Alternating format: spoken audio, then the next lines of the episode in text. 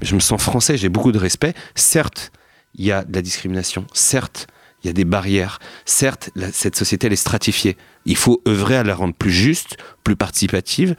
Et donc, c'est de là que euh, moi, j'ai commencé à me dire, quand je me suis retrouvé dans les beaux quartiers, un pied de chaque côté du périph', le vivre ensemble. Ça va être un des enjeux principaux de ce pays et j'ai voulu me, me concentrer sur ce sujet.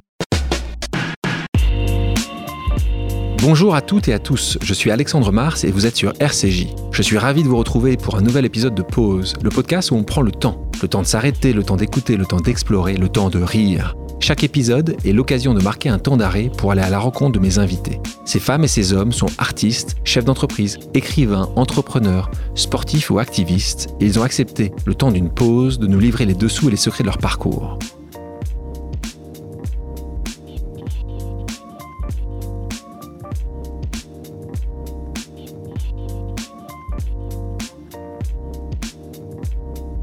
Il y a quelques mois, je suis jury dans un concours d'éloquence qui s'appelle Eloquentia. Et lors de cette soirée, qui était une soirée assez incroyable, avec euh, des jeunes de 20 à 30 ans, je rencontre à ce moment-là euh, son président, le président de cette organisation. Je le connaissais pas ou peu, j'avais entendu parler de lui euh, avant. Je l'ai revu après et j'adore son parcours si éclectique. Entrepreneur social, artiste activiste, réalisateur de documentaires engagés, mon invité d'aujourd'hui a choisi de faire tourner sa vie autour de l'impact. Né en Seine-Saint-Denis dans les années 80, il se destine d'abord à devenir basketteur. Lorsqu'il quitte sa banlieue natale pour un établissement privé, afin de devenir professionnel, il se confronte à un monde bien loin du sien et de ses codes sociaux. Il découvre l'art rhétorique et surtout découvre qu'il a besoin de plus d'impact dans sa vie et qu'il ne se reconnaît plus dans le basket qu'il décide de mettre de côté. Une fois diplômé, il se tourne vers l'entrepreneuriat social pour faire bouger les lignes et se sert de l'art le street art, la réalisation de films documentaires pour faire passer ses messages de solidarité et d'entraide. Un message qu'il portera jusqu'au César et au Festival de Cannes grâce à ce documentaire à voix haute, La force de la parole. Il prend une pause avec nous pour nous amener sur le chemin de sa vie de basketteur prometteur à entrepreneur social et artiste engagé. Bonjour Stéphane de Frétas. Bonjour. Comment tu vas? Super, très content d'être là. Je le disais, tu es né en, Seine-Saint-Denis, euh, plus précisément à Aubervilliers. Euh, ton papa qui était garagiste, ta maman qui était d'abord boulangère, puis après a travaillé avec ton papa, c'est ça? Voilà, c'est ça. De Freitas Corporation. c'est ça? Non, ouais, c'est ça. C'était en fait un garage euh, familial. Ils ont eu d'abord, avant de se lancer dans le garage, ils ont eu même un café euh, à Dorancy. Un café franco-portugais où ils faisaient des spécialités portugaises parce que les deux sont d'origine portugaise moi aussi hein. Euh, et, ensuite, euh, mon père, il avait son premier métier qui était euh, garagiste et ils ont ouvert un garage et après, elle l'a suivi tout le Tous les deux. C'était le rêve de ton papa, le basket? C'était un fan absolu du, basket? Ouais, exactement. En fait, mon père, quand il est arrivé en France, dans les années 60, il a été dans un patronage à Ménilmontant, qui était un lieu tenu par des curés. Et en fait, quand t'avais pas d'argent, en fait, t'allais là-bas, c'était un centre d'aéré. Et à centre aéré, dans la cour, il y avait un terrain de basket. Et il s'est fait pote avec des joueurs, qui, ont joué en équipe de France dans les années 80. Et lui, il était haut comme trois pommes. Il m'a transmis ça, hein, comme tu peux le voir. Euh, mais il s'est dit. il, Alors, faut comprendre, faut comprendre euh, Stéphane, pour ceux qui ne l'ont pas rencontré ou vu, il, est, il est. Non, mais t'es es dans la moyenne, euh, au-dessus de la moyenne. 1,73. Hein, 1,73. non, mais c'est vrai que quand on parle de basket, 1,73, hein, c'est pas vraiment tout de suite ce qu'on imagine. C'est ça. Et donc, il s'est dit, les gars, mon fils, il sera basketteur pro. Et il m'a mis un ballon euh, dans les mains dès l'âge de 4 ans. Et euh, j'ai très vite joué au basket euh, tous les jours. Il était coach, il m'emmenait. Et, voilà, donc j'étais grandi dans le milieu du basket. Qu'est-ce qui se passe quand très tôt, tu as ça en tête, à 4, 5, 6 ans, tu imagines pas forcément que tu es beaucoup plus petit que les autres. Et puis rapidement, dans les équipes, tu te rends compte que tu étais très bon, mais qu'il te manquera peut-être quelque chose et qui malheureusement tu ne peux rien faire malgré le travail que tu fais ces centimètres, tu les gagneras jamais. Euh, qu'est-ce que ça te fait, toi, euh, euh, humainement, quand tu as 10, 12, 13 ans, 15 ans? À quel âge tu te rends compte de ça?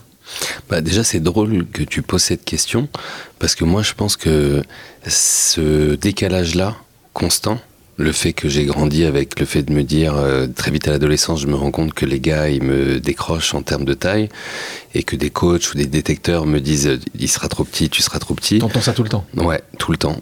Et en fait, j'ai, ça a été, ça m'a forgé. Je pense que c'est un des trucs qui me, un héritage que j'ai gardé assez longtemps. Et mon père, lui, m'a élevé dans le sens où il dit mon fils. Dans le déni, quoi, c'est ça?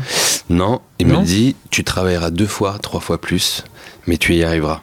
Et en fait, moi, mon père, dès l'âge de 11-12 ans, il y avait deux, trois entraînements par semaine, mais tous les jours, euh, j'allais au playground euh, en face de la maison, euh, le samedi, le dimanche. Et en fait, j'ai fini grâce à lui par devenir un des plus jeunes basketteurs professionnels et plus petit par la taille. Mais c'est cette, cet acharnement et, ça a été une clé pour moi parce que j'ai compris qu'en fait, avec le boulot, si tu es déterminé, tout est possible, quoi.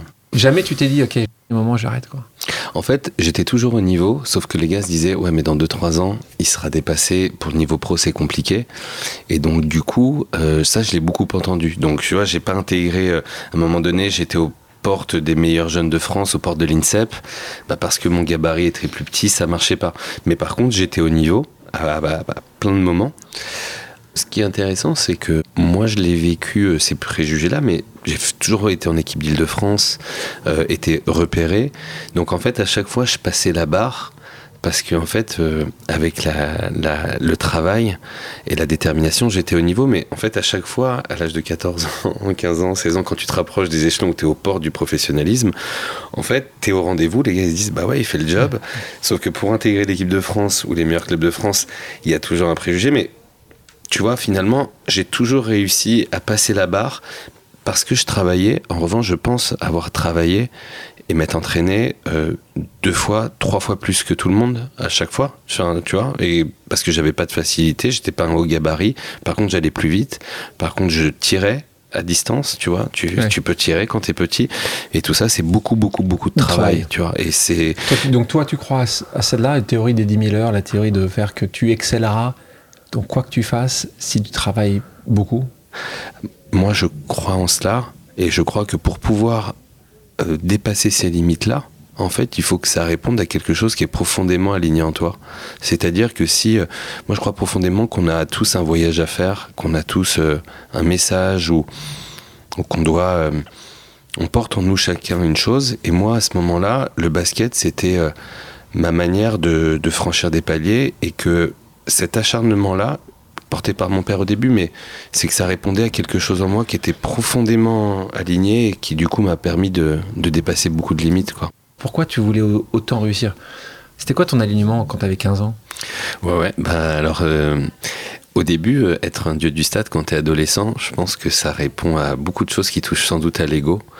Euh, c'est-à-dire que moi, j'allais voir les gars devant 3-4 000 spectateurs et ça donne envie, quoi. Tu vois, t'as les, as les gens qui sont adulés, euh, t'es adolescent, tu vois les filles dans les tribunes. Euh, et après, il y avait cette envie aussi là de, ouais, de marquer, euh, de marquer mon temps à travers ce sport.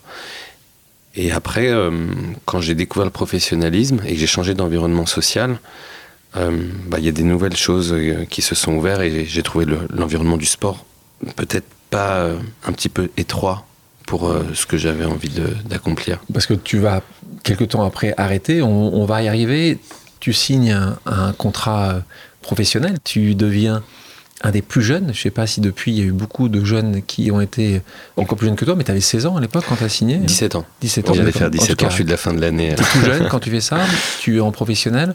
Et là, tout le monde va basculer parce que tu vas quitter le cocon familial, tu vas quitter cette banlieue, tu arrives dans le 92, Pro B, Réule Maison, tu commences à jouer là-bas. Et là, tu es lycéen et tu vas et tu atterris. À Notre-Dame de Boulogne. Tu l'avais dit dans l'article du Point, je vais te paraphraser, mais tu sais, j'arrive dans un monde d'héritiers et je me retrouve en total décalage. T'as vu euh, ce film Neuilly ta mère? Neuilly ta mère, une, une idée originale d'un pote qui est Jamel Ben Salah et qui, euh, qui c'est exactement ça. T'arrives dans un environnement où, où les gens s'habillent différemment? Moi, j'avais un peu mes, je mettais mes, mes, chaussettes sur mon jogging. Euh, j'avais, euh, tu vois, mes, mes grosses doudounes euh, jaunes en mode rappeur américain. tu vois, j'avais ce petit côté hip-hop. Les clichés, quoi. Mais en plus, moi, j'étais dans la culture basket, tu vois, donc c'est la culture très américaine, les grosses doudounes à la, à la, à la Puff Daddy, tu vois. Des chaînes, des chaînes ou pas? T'avais des chaînes en or ou pas? Non. J'avais les cheveux rasés, j'avais les cheveux rasés, tu vois. Et donc, du coup, j'arrive dans cet environnement où effectivement, il y a des fils d'héritiers, des, noms qui, des gens qui portent des noms de, marques de voitures, euh, de marques de, luxe. Toi, tu les chambres, ils te disent Ah ouais, comme les voitures. Et tu dis Ouais, bah ouais, connard. c'est moi. Ah, tu, penses, tu penses faire une vanne et en fait, non.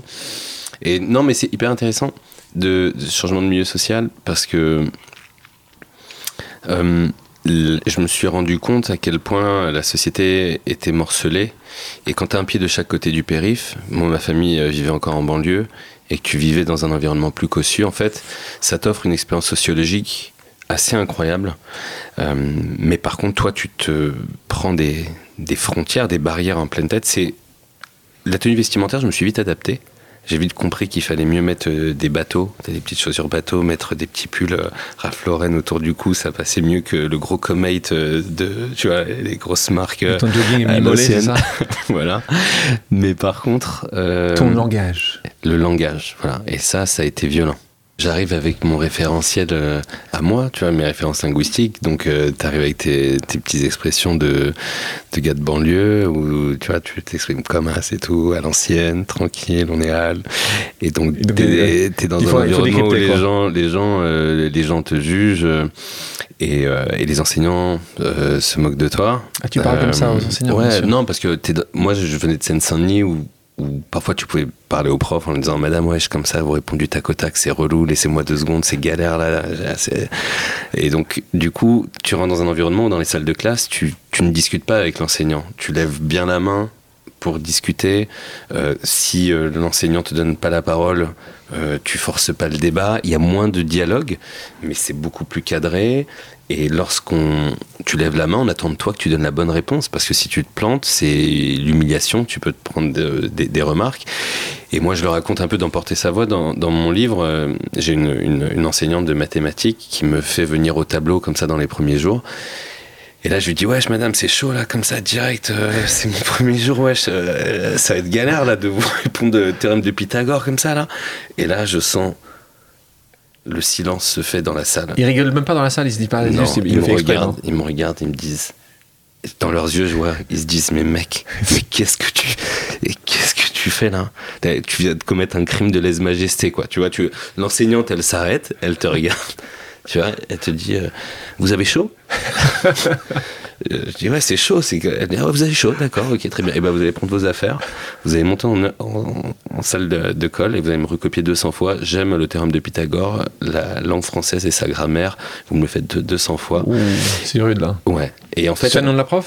Ouais Madame V mais elle est connue à Notre-Dame de Boulogne. Elle est encore là-bas? C'est une prof de mathématiques. Mais après coup, euh, je lui en veux pas, hein. mais parce que je me, je me rendais pas compte. Elle t'a expliqué quand même, elle s'est arrêtée en disant euh, venez me voir après, je vais. Elle a essayé d'expliquer un peu euh, les codes ou Oui, après elle me l'a dit. Voilà, elle m'a dit ici on, on s'exprime pas comme ça auprès des enseignants. Euh, enfin, il n'y a pas de familiarité et, ça va beaucoup me traumatiser parce qu'en fait, je vais plus oser euh, lever la main en classe pendant plusieurs semaines. En tout cas, quand on va le faire, je vais sentir beaucoup de nervosité je vais avoir beaucoup de trémolo dans la voix, quand je pense que beaucoup de gens ressentent quand ils s'expriment, c'est-à-dire euh, me sentir un peu tremblant, euh, me sentir nerveux, avoir des trémolos dans la voix, tu vois. Je vais aussi euh, ressentir de la honte, parce que je me rends bien compte que je cherche mes mots pour faire attention parce que comme ça m'a un peu ça va ça m'a traumatisé et que c'est comme une nouvelle langue en fait. voilà.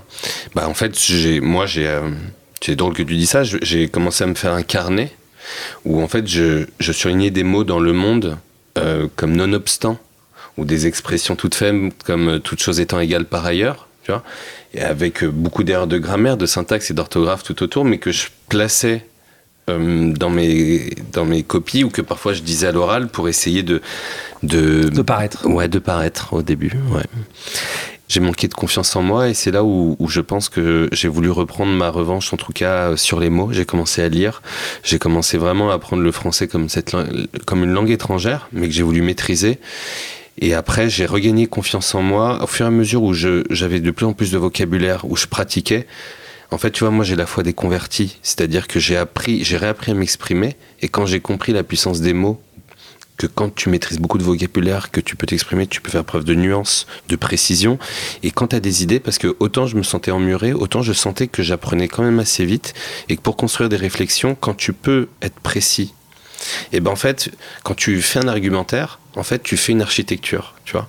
Et quand tu as les mots adéquats à propos, précis, ciblés, en fait, tu donnes les moyens à ta pensée d'architecturer le plus précisément possible et donc de véhiculer euh, ta vision, tes idées, de donner envie.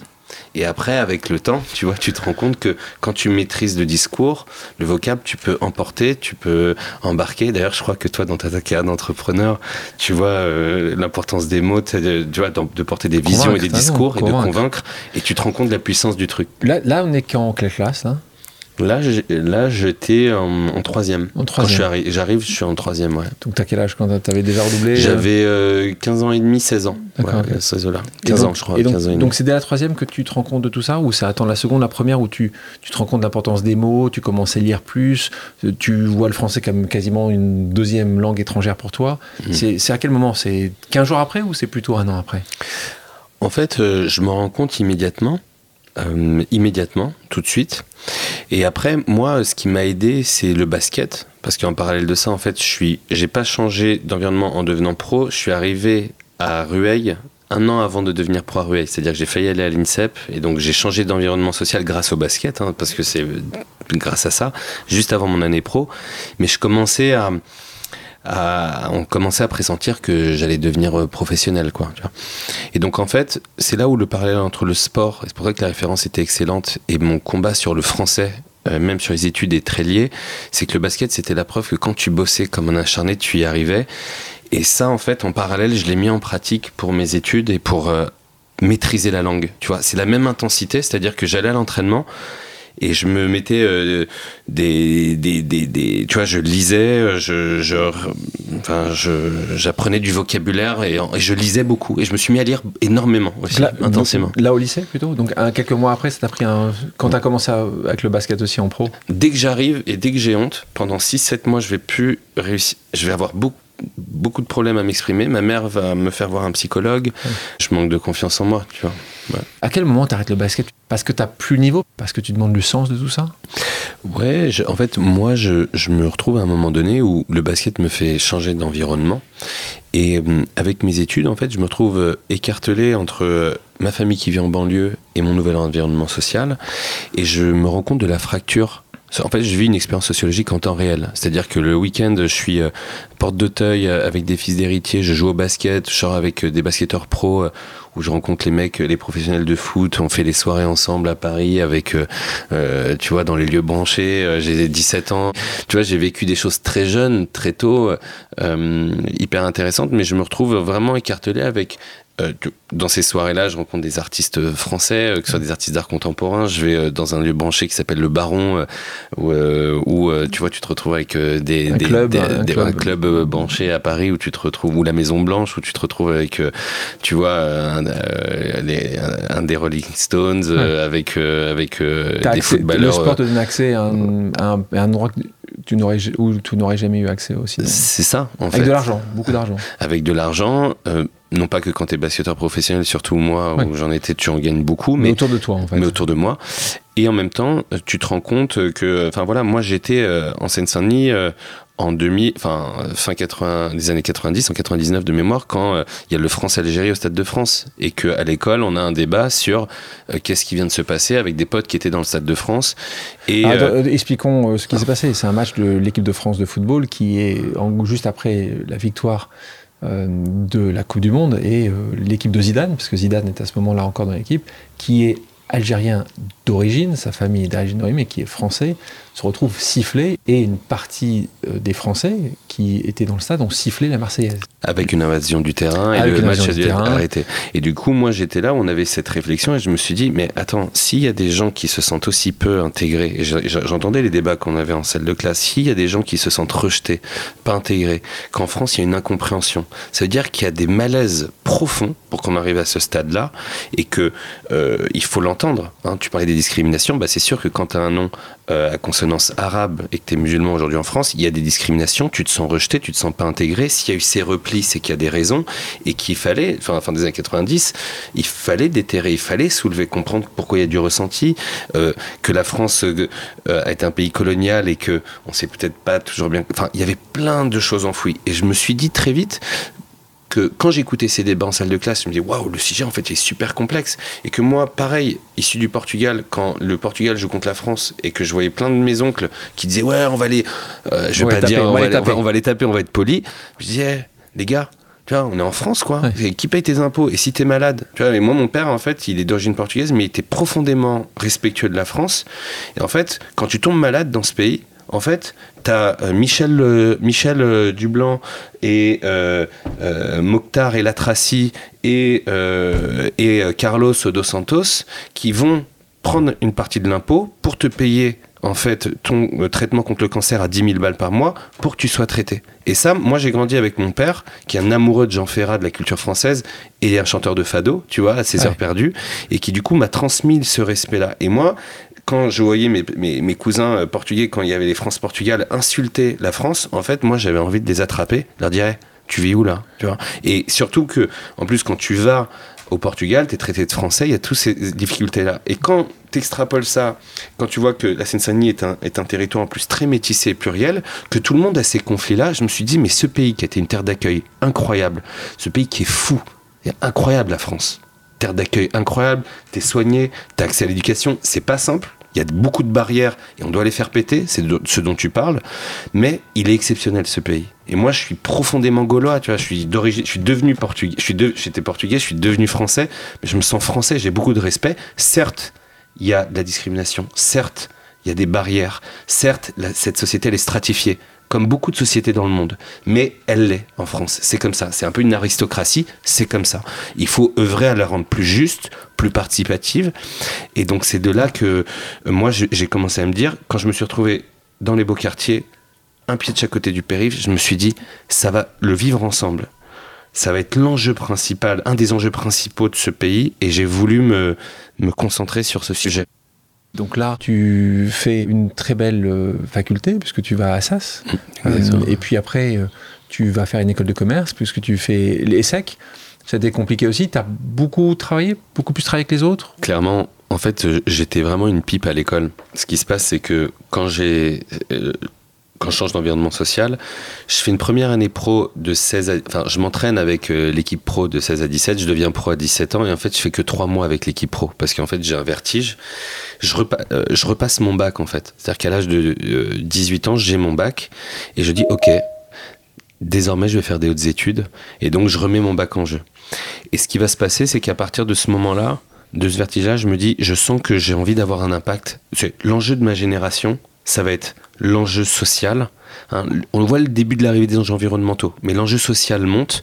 Hein, Charlie Hebdo, euh, on sortait de la, législation sur les signes ostentatoires de religieux, c'était très présent cet enjeu de vivre ensemble. Et je me suis dit, moi je peux pas vivre dans un monde, je peux pas avoir des œillères et vivre dans mon truc, alors que je vois bien qu'il y a un truc, des tensions qui vont exploser. Et ton papa, quand t'as arrêté le basket, triste de ça? Ah ouais, mon père il a été en dépression. Il, a, il a pleuré. Euh, quand je lui dis. c'est dur pour toi de ouais. dire, ça hyper dur. Mm. Ouais, il était hyper fier quand il me voyait. J'ai joué pour l'équipe nationale du Portugal. Mon équipe nationale, c'est le Portugal. Parce que j'étais pas assez fort, je pense, pour jouer avec l'équipe de France. Donc, nationale Voilà, voilà. Il était hyper fier. Oh. Puis, enfin. Quand il est venu, t'as joué là-bas, au Portugal. Oh, J'ai fait l'euro des juniors avec les Portugais et tout. Il doit être tellement heureux. Ouais, ouais, hyper fier. Premier rang. Stéphane, Stéphane. J'adore. C'est ça.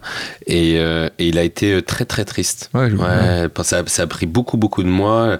Il n'a pas compris. Euh, et, parce que pour lui, quand j'étais avec l'effectif pro à Rueil en Pro B, j'étais dans l'antichambre de la proie et j'étais promis à y aller, aller, après un an ou deux.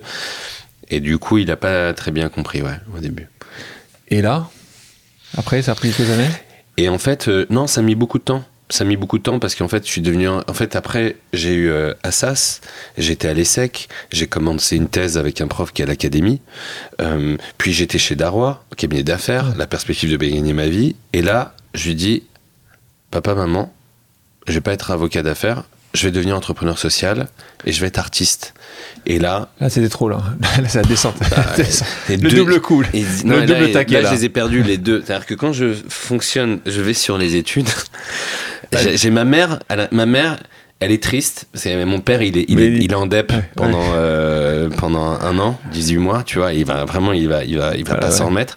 Mais ma mère, elle se dit au moins. Et il a des études, le fils. Il a des études Le et puis fils, ouais. je passe les échelons, tu vois, je Ouais. deviens de plus en plus fort. Ouais. Je me gamelle deux ou trois fois à Sciences Po, mais je me rapproche de, de but. Je tente HEC. Tu vois, HEC, j'étais. euh, mais les secs, tu vois, et je finis par avoir les secs, mais. Mais, euh, mais ouais, mais. Mais donc mais- maman mais- était plutôt disait mon fils il a un, il a un diplôme voilà. ou il a plusieurs diplômes. Ton papa il dit je n'ai rien à faire de toute façon.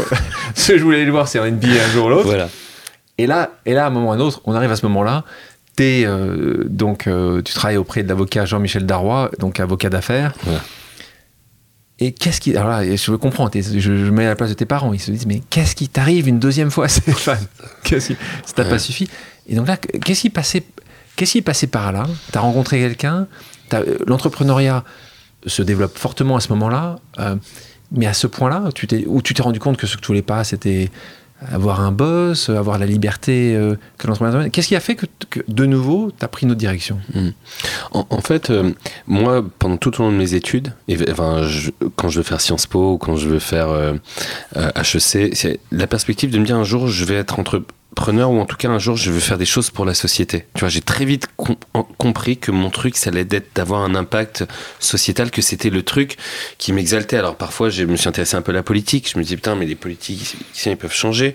Puis après, j'ai cru en l'entrepreneuriat. Je dis mais attends, quand t'es entrepreneur, tu peux faire des trucs et si ça marche, tu embarques des millions de gens en fait avec toi. Tu vois, tu peux avoir le, le pouvoir de changer un truc. Et donc, j'ai eu cette ambition de faire des hautes études. Et quand je, je pendant que je suis à l'ESSEC, parce que je vais finir par avoir l'ESSEC, non sans mal, mais je vais l'avoir, euh, j'ai ma thèse, je fais ma thèse à Assas après mon master de droit des affaires à Assas. Et pendant que je développe ma thèse et que je suis à l'ESSEC, en fait, j'ai cette opportunité d'aller dans ce qui était le meilleur cabinet d'affaires euh, qui était Darrois, où je rencontre Jean-Michel, d'ailleurs. Euh, L'histoire est assez improbable parce qu'on est plein de stagiaires et moi je me retrouve dans le cabinet de, de Jean-Michel parce qu'il y a une énorme affaire au Brésil, une des plus grandes affaires euh, d'arbitrage international euh, qui se passe au Brésil avec un groupe français, donc il y avait besoin de quelqu'un qui parle portugais. On va sur 20 au, ba- au bac, là, t'as Ouais, servi. Voilà, donc là je débarque, ils, ils envoient un mail dans la boucle stagiaire. Qui parle portugais dans cette maison, et j'arrive, et j'ai rendez-vous dans le bureau de Jean-Michel Darrois, tu vois, Jean-Michel Darrois c'était le, c'est le big boss, et donc voilà, donc c'est comme ça que je rencontre Jean-Michel, mais en fait ce qui va se passer c'est, euh, et Jean-Michel Darrois est une rencontre très importante euh, pour moi dans ma vie, mais ce qui va se passer c'est que... Pourquoi, euh, Pourquoi? Hum, Parce qu'en fait, là, je sens qu'au cabinet, euh, il me laisse une opportunité. Et en fait, là, pareil, je, je me mets à bosser. euh, faudrait pas qu'il y ait un inspecteur du droit du travail qui l'entende, mais je me mets à bosser au cabinet jusqu'à 2-3 heures du matin. Le week-end, le cabinet traverse. Ils ont une, c'est un, gros, un énorme deal. Moi, je renvoie les balles, je montre que je Ouais. suis là le samedi, le dimanche, Ouais. en mode euh, Tu Goldorak. Ouais. Et je gagne le, le respect euh, de, de- de certains associés, dont Jean-Michel. Et en fait, moi, il va m'arriver un truc, c'est que euh, j'étais à- donc j'étais à l'ESSEC et j'étais doctorant, tout en étant chez Darrois, tu vois. Donc là, à ce moment, je cumule les trois, je, Beaucoup de travail. beaucoup de travail. Et je prends une semaine de vacances, 15 jours de vacances, euh, en janvier 2012. Je pars au Maroc et le 2 euh, janvier 2012, euh, je me crache en voiture au Maroc entre Ouarzazate et Zagora. Et pendant que la voiture se retourne, donc ça carambole, on fait des tonneaux, je me retrouve compressé dans, dans cette voiture. Ça dure peut-être euh, 40 30 secondes, tu vois, 20 secondes, 20, 30 Ouais. secondes. Et euh, Mais tu penses à quoi? à ce moment-là, en fait, euh, j'étais avec euh, ma, co- ma compagne à ce moment-là. Donc la première réflexion, c'est de dire putain, ne la prends pas, ne la prenez pas, les gars, laissez-la en vie. Tu vois, un premier élan, c'est vraiment ça, ça je m'en souviens.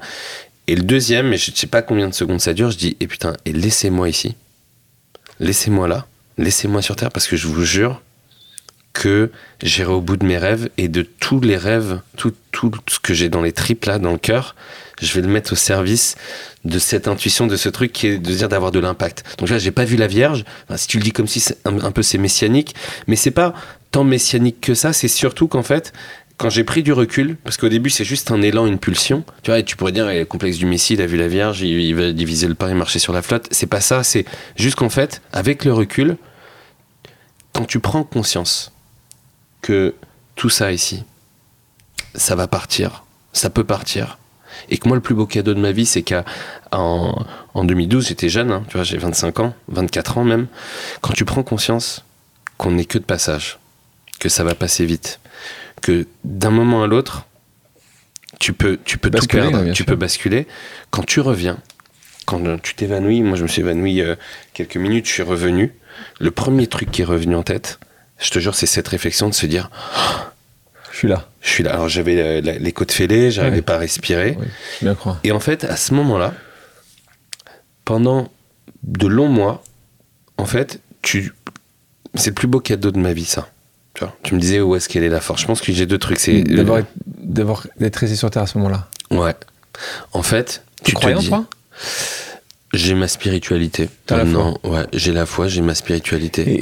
Et, quand tu parles de mission, euh, est-ce qu'à ce moment-là, elle s'est affichée euh, encore plus clairement, cette mission de vie qui est la tienne? On le voit, on va le voir plutôt dans les prochaines minutes où, où tu dédies une grande partie de ce que tu fais, de ton art, de ta passion, de, ton, de tes talents aux autres. Là, tu le disais, bon, elles étaient un peu là quand je jouais du basket, quand je jouais les autres, quand j'étais entre pied droit et pied gauche du périph'. Hmm. Là, elle s'affiche très clairement euh, en, lettres de, en lettres de feu quand dans ces secondes-là. Hmm. En, fait, euh, je dirais que euh, à ce moment-là, j'étais un peu, j'avais pas forcément de spiritualité, tu vois. Juste, euh, ça s'est développé un peu plus tard, je dirais. Mais juste en fait de prendre conscience que j'ai failli mourir et que chaque seconde que je pouvais passer euh, sur Terre en plus, en fait, je l'ai dit. C'est juste qu'à ce moment-là, j'ai promis spontanément, j'ai juste dit laissez-moi et je vais devenir un guerrier pour aller au bout de mes rêves et, et essayer de changer les choses. Et c'est pendant de longs mois, tu vois, quand je reviens de ça et je vais aller voir Jean-Michel alors que tu vois, il me, proposait de me recruter. Tu vois, Et tu gagnes beaucoup, beaucoup d'argent dans les grands cabinets d'affaires. Pour mes parents qui se disaient, ça y est, euh, le fils avocat, avocat, d'affaires, tu vois. Et qu'en fait, tu reviens de ça et que moi, à ce moment-là, j'ai écouté mon cœur, je m'étais fait cette promesse, et je me dis, mais en fait, Stéphane, toi, ton truc à toi, c'est d'avoir de l'impact social, d'avoir, de pouvoir essayer de changer la trajectoire des choses, de pouvoir mettre toute ta force et ton énergie au profit de ça. Et c'est là où en fait ça m'a donné la force de retout plaquer une deuxième fois. Je te propose maintenant une pause amicale. Le principe est le suivant, j'ai demandé à quelqu'un qui te connaît et t'apprécie, c'est mieux, hein, qui t'apprécie, de te poser une question surprise. On l'écoute. Salut Stéphane, j'espère que tu vas bien. J'avais une petite question qui va te, te faire remonter quelques années en arrière. Ça t'évoque quoi, le 26 rue Richer? Je t'embrasse. Salut mon pote. Question de ton ami Harry Tordman, producteur. J'adore. 26 rue Richer, raconte-nous. Ça, il fait quoi là-bas? Vous êtes vachement bien avant. Il y, a le KGB et il y, a le FBI. le KGB n'existe plus, c'est l'FSB mais non, mais, d'accord. Et nous? Euh, ah bah, bah, déjà, Harry, euh, c'est. Tu parlais de rencontres importantes dans une vie. Harry en fait partie. Hein. Harry, c'est quelqu'un d'important dans ma vie. Euh, très, humble, très, très, et très bon. Gentleman, euh, humble, et euh, ouais, c'est vraiment quelqu'un qui est important dans, dans mes rencontres au, cours de ma vie. 26 rue Richer, c'est un endroit en fait qui a été créé par un garçon qui s'appelle Rodrigue Borja de Mozota, qui est un entrepreneur qui a 25 ans a créé un site sur l'auto-entrepreneuriat qui a cartonné. C'est le leader de site auto-entrepreneuriat et qui gagnait beaucoup d'argent. Alors, qui gagnait de l'argent et qui a créé un lieu au 26 rue Richer où euh, il a pris 2000 mètres carrés de bureau et un appartement au-dessus. Et dans ce lieu, en fait, euh, il a tous les projets qu'il trouvait sympas artistiques, entrepreneuriaux, sociaux. Il leur a dit, les gars, venez vous installer. Lui, il avait ses bureaux au premier. Et tu avais euh, les managers de Justice, euh, les gars de la clique, Lionel et André, qui avaient les lieux, bah, je parlais du Baron, qui avaient tous les lieux branchés du Baron, qui avaient fait une boîte de nuit privée au sous-sol. Euh, et à un moment donné, il y a Dorian, qui est un DJ qui connaissait tout le showbiz, qui arrangeait les musiques de Mathieu Chédid, de, voilà. Et donc en fait, T'avais un lieu dans Paris, le 26 rue Richer, où j'ai rencontré Harry, d'ailleurs. Et donc, tu passais une soirée, t'avais euh, Kian Kojandi euh, avec, euh, à un moment donné, tu vois, des, stars hollywoodiennes qui, qui passaient Lily Rose, Lily Rose. Enfin, c'était, et en même temps, des, des, entrepreneurs sociaux. C'était un hub assez fou et on faisait des soirées où tu avais tout le millefeuille de la société française qui était là et c'était assez, enfin, c'était assez fou à vivre, quoi. Et j'ai rencontré Harry là-bas et, et, donc merci, merci, mon pote. Merci Harry pour, pour ta question. On va franchir ce pas, tu quittes tout et là on rentre sur cette partie entrepreneuriale et là on va parler d'abord d'Eloquentia. Euh, tu peux nous en parler un peu plus, la genèse du projet, euh, ce que, ce que c'était au départ Est-ce que ce que c'était au départ en 2012 mm. est ce qui est Eloquentia aujourd'hui? Est-ce qu'il y a eu beaucoup de changements, d'évolutions? Et Eloquentia, l'idée, c'était de se dire, euh, il faut que ce pays est ancré sur la liberté d'expression. On voyait bien que les gens, en fonction de leur communauté, de leurs milieux sociaux, on avait du mal à dialoguer. Euh, il y avait les tensions sur Charlie, toutes ces choses-là. Et l'idée, c'était de se dire, le postulat entrepreneurial, c'est il faut remettre dans le système éducatif l'oralité pour apprendre à dialoguer et à s'écouter. Et d'autre part, créer un concours qui serait un événement culturel qui permettrait de matérialiser ça pour le grand public. Et donc en fait, euh, la vision, c'était de se dire, il faut remettre un programme pédagogique dans le système éducatif pour nous apprendre à dialoguer, à nous affirmer, aussi développer la confiance en soi. Les anglo-saxons, le public speaking, tu vas dans une high school, les gars, ils peuvent te vendre ce verre avec une aisance, une fluidité, alors que c'est qu'un verre, mais ils sont habitués à le faire avec beaucoup d'aisance. Nous, on était le postulat était pédagogique d'une part, et l'autre c'était de se dire si on va créer un, concours d'éloquence qui va naître en Seine-Saint-Denis. Et mon ambition dès le début, hein, c'est pour ça que je veux réaliser, c'est pour ça que quand je rencontre Harry, je lui dis Harry, j'ai créé un concours d'éloquence en plein cœur de la Seine-Saint-Denis. Je veux que ce concours, je veux le faire exploser. Et ça, ça a été ma constante, hein, ça a été la vision. C'est que je me dis, dans ce pays, j'aimerais qu'on crée un événement culturel majeur, un symbole qui montre qu'on peut dialoguer, être tous ensemble, quelles que soient tes origines. Et, c'était ça dès le début. Hein. Et comment tu fais pour financer ça au départ? Au début, j'ai pas un radis, mais par contre, j'avais mis un, peu de, pognon de côté avec le basket le basket et aussi euh, euh, voilà mes, mes, parents euh, qui m'aidaient le, garage. Bah le dimanche j'allais travailler un ah peu. ouais, ils ont été incroyables. Et du coup pendant deux ans ce qui se passe quand tu entreprends et c'est une a fortiori dans l'entrepreneuriat social, mais au début, les fondations, les mécènes ne te financent que si tu démontres un début de preuve, un proof of concept. Donc au début, euh, j'étais à l'université de Seine-Saint-Denis. Euh, dès novembre, dès octobre 2011, j'ai fait la rentrée octobre 2011. Je vais à l'université de Seine-Saint-Denis, je rencontre le BDE de droit, euh, je me fais, euh, le BDE de sport, voilà, je, je m'infile dans l'université, mais le, euh, bureau des élèves, hein. le bureau des élèves, et donc je fais le premier concours et je demande, et d'ailleurs Harry, je le rencontre à cette époque, et Harry me présente Leila Bekti. et moi, j'avais un contact aussi avec Kairon, et Leila Bekti et Kairon, je leur pitch le projet. Je leur dis voilà, je vais créer un concours d'éloquence. Il va naître en Seine-Saint-Denis. Le premier événement, le coup d'envoi de la création de ce concours, ça fera en février 2012. Est-ce que vous acceptez? Et Kairon et Leila viennent. Je crée l'événement à la fac de Saint-Denis. Genre, on se retrouve avec un amphi plein craqué. La directrice de la fac, elle dit, mais c'est qui ce gars qui vient de l'extérieur, qui monte un événement, qui fait venir des restas comme ça? Tu vois? Ça part. Les, gars du BDE se disent, mais attends, ce gars, il, peut faire... Et là, je leur dis, les mecs, on va créer un concours d'éloquence, là, en plein cœur de la fac. Et on va en faire un symbole. J'ai créé d'abord une asso qui s'appelle la coopérative Indigo, où j'ai posé les trois projets socles que je voulais faire. Réfléchir, parler et, agir. Voilà. Et donc, la coopérative Indigo s'est créée en juin 2012. Et je dis, pour chacun de ces projets, les arènes, le think tank, parler ensemble, Eloquentia, agir ensemble, Indigo. Pendant les deux premières années, on m'a pas donné un sou. Et ensuite, la Fondation de France, L'Oréal, alors ça a commencé par des petits tickets ont commencé à le mécéner. Euh, ça s'est emballé. Euh, le film est sorti, à voix haute est sorti, et on a reçu des demandes dans toutes les villes de France. Et en fait, maintenant je peux en parler, mais Eloquentia a failli euh, déposer le bilan à deux reprises. Parce qu'en fait, trouver de l'argent, au début c'est bien, ça s'emballe, mais après tu te retrouves dans des crises de croissance. Et j'ai été au bord du dépôt de bilan deux fois avec Eloquentia. 2016, le, le doc sort sur France 2 en octobre 2016, il sort au cinéma en avril 2017. Je suis, alors ça j'ai toute la chronologie, Je suis Euh, je- je- tout, tout Éloquentia est en train de grandir. Le film sort d'abord sur France 2 en octobre 2017, novembre 2000 2016, pardon. Ouais. Et là, je- je- on a créé Éloquentia Saint-Denis, Éloquentia Nanterre. C'est plébiscité. Tu as le dé- Ouais. conseil départemental de la Seine-Saint-Denis qui me dit Monsieur de Frétas, on a commencé à faire dans les lycées de Ouais. Seine-Saint-Denis parce qu'ils me disent Mais déployez-nous le truc. Et en fait, j'ai pas assez d'argent pour financer parce que je passe à faire de l'exec et j'ai pas tous les réseaux, les connexions. Enfin, je, je peux en avoir, mais je passe pas assez de temps à soigner les réseaux et à avoir des gens qui sont prêts à financer des visions. Tu vois, on- t'es là, je, je quémande. Et en fait, je suis à 15 jours du dépôt de bilan. Et j'ai pris une photo, j'ai même fait. Il y a un- un- quelqu'un qui m'a suivi, qui a filmé. En fait, là, je me dis, voilà, j'ai fait un truc génial, mais dans 15 jours, je dois aller au tribunal de commerce Parce que j'ai plus, plus payé. peut plus payer. Et le doc est diffusé. Au même je, moment. je fais des SOS à la Fondation de France, à la Fondation EDF. D'ailleurs, euh, je leur lance une, grosse case dédiée, comme on dit. Les, les deux, Fondation de France, Fondation CDF, Ouais. merci à eux. Et du coup, le doc sort sur France 2 à 23h, infrarouge, la première version du doc que j'avais réalisé où Harry m'a fait confiance pour le tourner.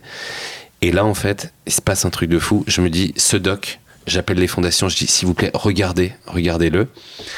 Et, euh, et en fait, les fondations, il y a le buzz. Et Et, là- là, Combien, combien d'argent tu reçois à ce moment-là, dans les, prochains, les mois d'après? Dans les, dans les six mois, j'ai reçu, euh, à notre échelle, c'est beaucoup, mais presque 450, 500 000 euros. Et là, ça lance l'aventure. ouais. Là, on est en 2016, donc 4 ans après le lancement, exactement 5 ans, parce que là, on va arriver en, en avril 2017. Euh, et le second dépôt de, euh, f- dépôt de bilan, c'était quand? Parce que là, maintenant, j'en parle en rien, mais il y a, il y a 14, il y a 14 mois, l'année dernière, on a failli euh, passer à, à la casserole à nouveau. Cette fois-ci, parce que le Covid, en fait, a fait que les mécènes qui ne mécénaient que de l'action, bah, en fait, le Covid a fait que nous, on est des concours d'éloquence, qu'en fait, quand t'as pas d'événement, t'as pas de mécénat, Bien tu sûr. peux pas financer un peu de frais structure à la marge. Donc, en fait, l'un dans l'autre, pareil, on s'est retrouvé à, à, qua- à 4 semaines de, l'accident, alors que t'as euh, 5000, enfin, t'avais 10 000 bénéficiaires déjà. On va parler rapidement de ce moment. Tu montes les marches alors à Cannes? Oui, Vous oui, montez on Donc là, en un- 2018, hein, succès. euh, c'est en Alors, 2018, là, votre- vous montez les Euh, marches, non on 2017, monte à- 2018 en 2017 Mai à 2017, Cannes. donc voilà. Et les Césars, on les a en 2018, février 2018. Ouais. Donc tu montes, là à ce moment-là, euh, tes parents viennent avec toi? Moi, je reste un peu bloqué sur tes parents. Ils sont fiers de toi à ce moment-là, tes parents? Ils sont pas venus à Cannes. Mais ils étaient Euh, fiers quand même? Ouais. Ça y est, là, là, ton papa dit bon, ok, euh, tu seras à la retraite de toute façon maintenant. Euh, fier ou pas? Ils ont mis beaucoup de temps à être. Enfin, fiers, oui. Surtout quand il y a eu le retentissement de la voix haute, où en fait on se retrouve dans tous les JT et ils étaient hyper fiers. Mais par contre, j'ai, financièrement, je me suis sécurisé il y a pas si longtemps Ouais. que ça, il y a que 4-5 ans. Euh, donc euh, il y a que. euh, Enfin voilà, ça, ça a mis du temps pour eux à être vraiment rassurés, mais, mais fiers ils l'ont été ouais, avec Cannes et puis les Césars. Mais j'ai emmené ma mère au César. Et là, Ça, elle- t'as elle gagné était- des points. Là, t'as Ouais. gagné des points. et ensuite, j'ai été jury au Festival de Cabourg avec Marion Cotillard, Camille Cotin, euh, Ibrahim Malouf. euh, et en fait, euh, il y a euh, Juliette Binoche, hyper sympa. On était à la table d'honneur. Et en fait, ma mère, elle rêvait de faire du cinéma. Et donc, c'était en 2018. Et du coup, Juliette Binoche, hyper sympa. En fait, je lui ai dit, voilà, je suis avec ma mère. Et en fait, elle a laissé à la table d'honneur, tu vois, du, du jury, Ouais, il y avait ouais, euh, ouais, ouais, tout le monde. tout mon festival. Et euh, Juliette Binoche a laissé la place à ma mère euh, dans la table d'honneur. Et ma mère était à dîner avec. euh, euh, enfin, voilà, c'était. euh, Enfin voilà, là, je sais que je l'ai rendue fière. Elle, elle- elle est très discrète, elle l'a pas beaucoup exprimé, mais je sais que voilà. On parle de ce documentaire. Euh, là aussi, t'as aucune compétence. T'as pas fait d'études, t'as pas fait la FEMIS, t'as pas. euh, Tu te retrouves derrière la caméra. Tu, c'est compliqué. Tu, tu te retrouves à, à manger des films, à regarder beaucoup, beaucoup, beaucoup, à aller parler avec euh, avec d'autres réalisateurs. Comment tu fais pour faire réaliser quelque chose qui va avoir tous ces prix? Alors déjà, avant que je rencontre Harry, moi, quand je crée Eloquentia, dès l'année 2, je vois ce qui se passe et je sais que ma perspective, c'est de faire d'Eloquentia le plus grand concours d'éloquence. Et j'expérimente, je teste ma pédagogie. Euh, où Bertrand enseigne d'abord au début. Et donc, très vite, j'écris un documentaire. Et en fait, je, lis, je prends des films que j'aime bien. Et je déconstruis les trames, tu vois, et j'achète un livre qui s'appelle de John Truby, c'est l'anatomie du scénario, et j'épluche ce bouquin et je décortique des films et j'essaie de comprendre la technique de structurer et de comment faire des documentaires, pas des documentaires où tu filmes au hasard, des documentaires cinématographiques, c'est-à-dire où tu prépares bien ta trame derrière, où tu anticipes tout ce qui se passe. Et donc, en autodidacte. D'abord, j'essaie de trouver des producteurs, donc je vais voir, et j'ai beaucoup de respect pour eux, mais ceux qui. Euh, je me dis, ok, je veux les meilleurs producteurs de doc. Il y avait des Français qui avaient eu un Oscar avec La Marche de l'Empereur. Donc je vais voir Bonne Pioche. Euh, euh, et je vais voir Bonne Pioche et, je dis voilà, moi je veux réaliser un doc, j'ai créé un programme en banlieue, j'ai vu le carton que vous avez fait. Faites-moi confiance. Faites-moi confiance. Et alors? Et alors on va chez France Télé, Canal, tout le monde nous envoie boulet. Mais au moins, Bonne Pioche t'écoute. Mais Bonne Pioche m'a écouté. Et, et, Emmanuel Priou hein, euh, me fait confiance et dit on va essayer de le défendre. Puis, personne ne le prend. Et là, tu as les tensions sur Charlie Hebdo, les attentats. Et je connais Harry, et Harry, six mois, il sort du carton de Bref, il peut faire 32 trucs. C'est pour ça que je garde Harry dans, mon cœur euh, pour toujours. Et je lui dis, Harry, Eloquentia, il y a une urgence sociétale à ce qu'on crée ce concours. Il faut redonner de l'espoir, il faut qu'on montre qu'on peut être ensemble. On a besoin d'un film, parce que la puissance d'un film, c'est que tu peux rentrer dans le cœur, tu peux ouvrir les consciences. Et Harry, alors qu'il pouvait partir dans 32 directions, il met sa force sur à voix haute. Et là, on va voir France Télé, et je vais voir France Télé avec lui, et là on dit, en fait, pendant que là la France est divisée, que va y avoir une montée de l'islamophobie, que tout ça, nous on a un programme où il y a des jeunes de toutes les religions, de toutes les origines, qui se parlent. Et la France Télé, ça se fait vraiment euh, comme ça, quoi. Et, euh, et, c'est parti, quoi. Là-dessus, c'est parti aussi avec un co-réalisateur sur le documentaire qui a, a, réalisé un, un, film aussi qui, est, qui, a très bien fonctionné, qui est Les Misérables. Là, on parle de la Euh, là aussi, comment tu le rencontres, Ladji Ladj, en fait, on, on s'était croisé un, un, an avant.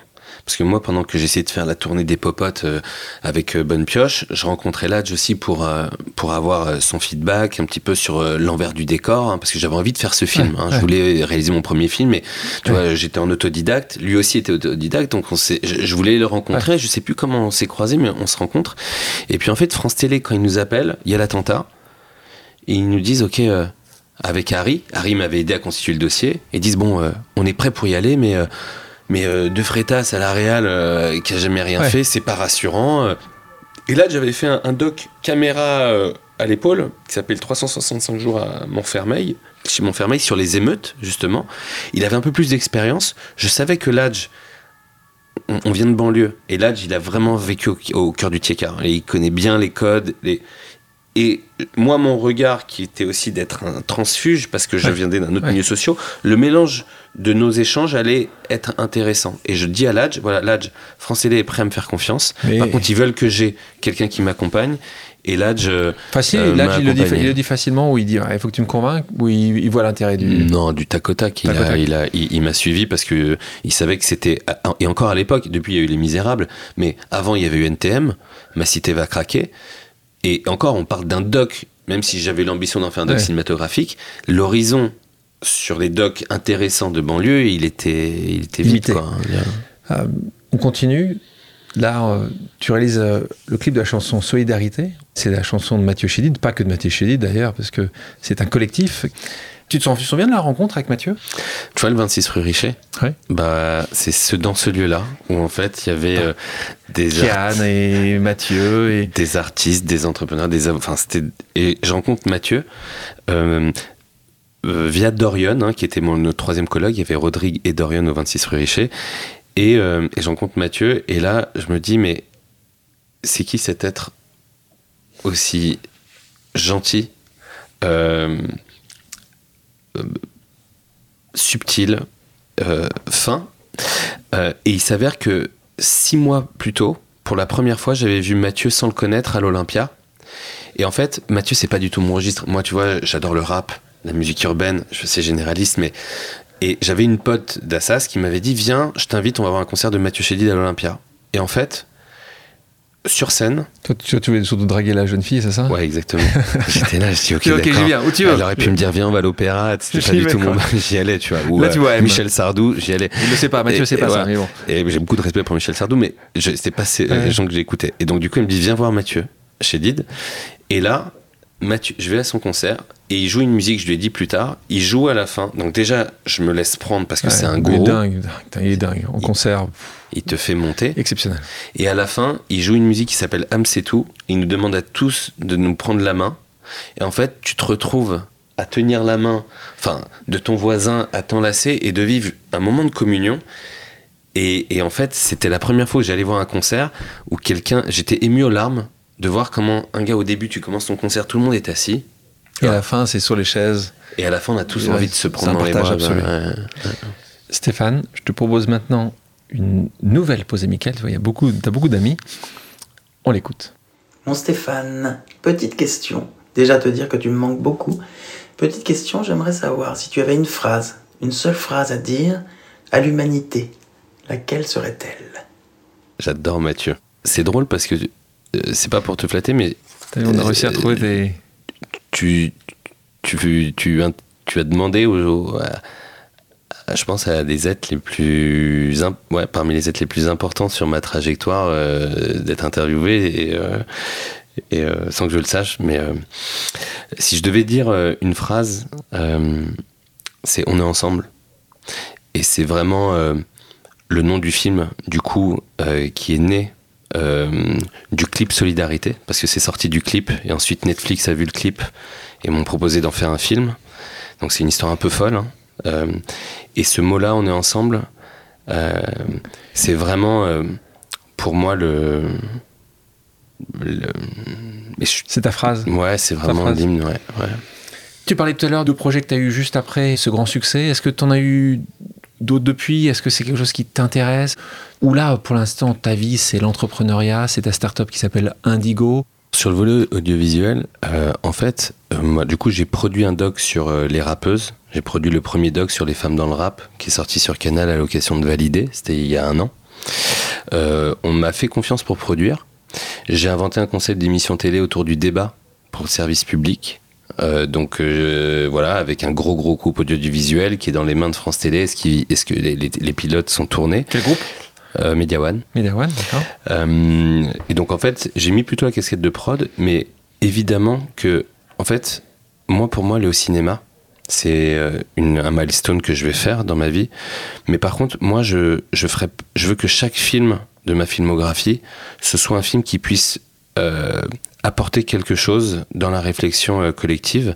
Et je suis pas du tout stressé sur ma capacité à, à faire un film. C'est juste que, comme tu le dis, aujourd'hui, Eloquentia est en train de changer d'échelle. Et j'ai Indigo qui me prend euh, Donc- tout- toute mon énergie. Quoi. Donc, là, ton énergie est prise entre ces deux. Donc Eloquentia en a parlé. Indigo, est-ce que tu peux expliquer pour nos euh, auditrices et auditeurs qu'est-ce que Indigo, la start-up Indigo? Tu peux nous expliquer, si tu devais nous l'expliquer en, voilà, en, en- en 30 secondes, c'est quoi Indigo? Indigo, en fait, c'est une start-up qui porte un geste qui, je pense, euh, potentiellement euh, peut être socialement, écologiquement révolutionnaire. C'est très simple. C'est une, euh, boîte qui se transforme à travers un service public et une application mobile qui fait en sorte que dès lors que tu t'apprêtes à jeter un bien, s'il est réutilisable ou réparable, dans les 72 heures, on te trouve la personne qui peut te le récupérer ou te le réparer. Qu'est-ce qui se passe? Si globalement on est des millions à faire ce geste, c'est des milliards d'euros de pouvoir d'achat, puisque si les biens sont récupérés par des gens qui sont dans le besoin ou qui sont en galère, étant donné que produire du neuf, l'accès aux matériaux premiers se raréfie, donc c'est des milliards d'euros de biens que tu peux récupérer, et on parle de millions de tonnes de déchets évités de cette manière-là. Donc tu as un geste, et pour moi, c'est pour ça que, tu vois, il y a le cinéma et je veux y aller, mais aujourd'hui, si on est des millions à adopter ce geste, tu résous la lutte contre la fin du mois et contre la fin du monde simultanément. Et ce geste, pour moi, euh, toute l'énergie là que je déploie dans Indigo, et qui normalement à l'automne, d'ici quelques mois, on, devrait être, euh, euh, voilà, on est en train de, de se rapprocher de, de structures. En tout cas, on devrait être pas loin d'un million et demi euh, d'usagers, mais ça sera, on en reparlera. Mais en tout cas, c'est de faire en sorte que ce geste soit massifié. Donc, donc, donc soyons clairs, là je suis, euh, je vais télécharger l'application d'Indigo, je veux jeter quelque chose. Là, soit une, une organisation sociale pourrait l'utiliser, ça peut quelqu'un qui pourrait l'acheter. Donc il y a deux volets, il y a le site aussi, il y a l'application qui est téléchargeable dans les stores.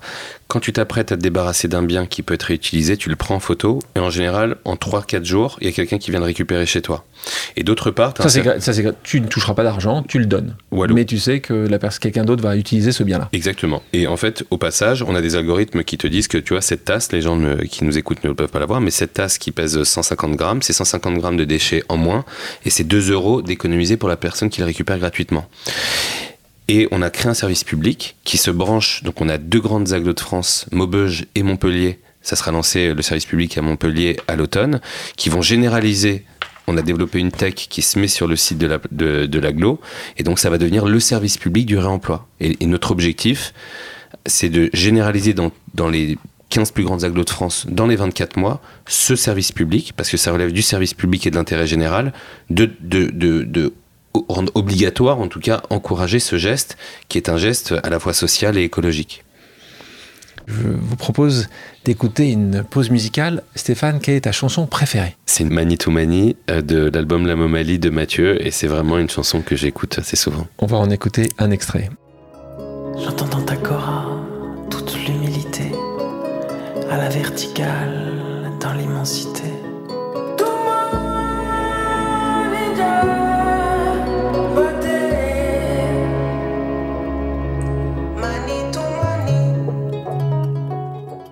Stéphane, merci d'avoir accepté mon invitation. Merci à toi, Alexandre.